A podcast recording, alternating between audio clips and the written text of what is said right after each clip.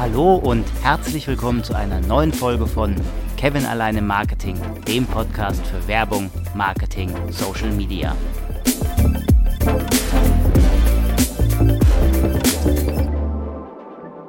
In der letzten Folge ging es um den Net Promoter Score, also den NPS als Messgröße zur Kundenzufriedenheit.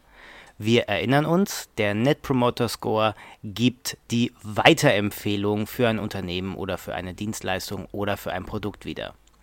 Heute geht es um den Customer Satisfaction Score, also die wirkliche Zufriedenheit mit der Dienstleistung oder der Ware, nicht mit dem Unternehmen. Der Customer Satisfaction Score ist eine der am meistgenutzten Messgrößen zur Kundenzufriedenheit. Dabei zählt er zu den eindimensionalen Verfahren und gibt die Zufriedenheit eines Kunden direkt nach dem Kauf eines Produkts oder Inanspruchnahme einer Dienstleistung wieder. Besonders interessant ist diese Methode für Unternehmen, die direkten Kundenkontakt haben. Der CSAT, so die Abkürzung des Customer Satisfaction Scores, wird mittels Umfrage, die meist aus einer, manchmal auch aus mehreren Fragen besteht, ermittelt Dabei dreht sich die Fragestellung um die Erfahrung direkt nach dem Kauf des Produkts oder Inanspruchnahme der Dienstleistung. Gehen wir mal wieder auf das Beispiel der DFB, also der deutschen Fußballnationalmannschaft. Wie zufrieden waren Sie denn mit der Dienstleistung, also in dem Fall mit dem Fußballspiel der deutschen Nationalmannschaft Deutschland gegen England? Tja, da kann man jetzt rätseln und raten. Anhand einer Skala, zumeist aus den Werten 1 bis 5, gibt der Umfrageteilnehmer seine Zufriedenheit an. Die Ziffer 1 gibt dabei eine ausgeprägte Unzufriedenheit an, während die Ziffer 5 eine ausgeprägte Zufriedenheit wiedergibt. Na, wo sehen Sie sich bei der DFB Deutschland gegen England vor einer Woche?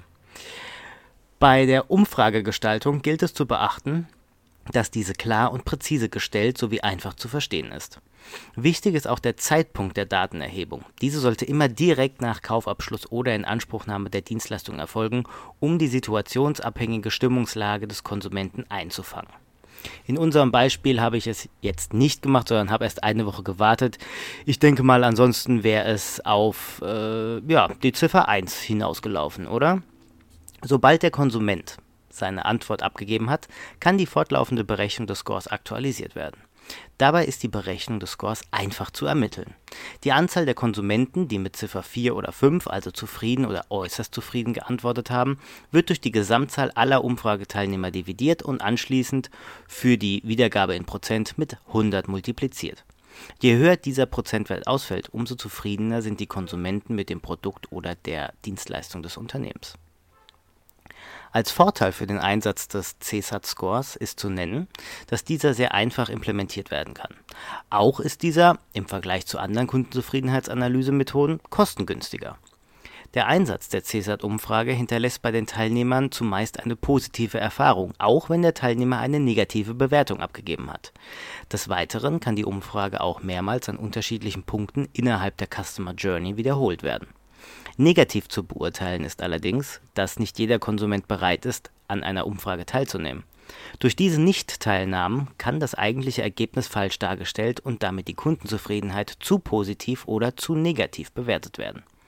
Da zudem bei dieser Art von Umfrage der Konsument subjektiv antwortet, ist eine Vergleichbarkeit mit anderen Unternehmen schwierig das war ein kurzer und schneller Einblick zum Customer Satisfaction Score. Ich hoffe, dir hat die schnelle und kleine Folge gefallen. Lass mir gerne ein Like oder einen Kommentar da oder schreib mir unter kevinalleinemarketing at outlook.de. Wir hören uns dann in der nächsten Woche. Bis dann.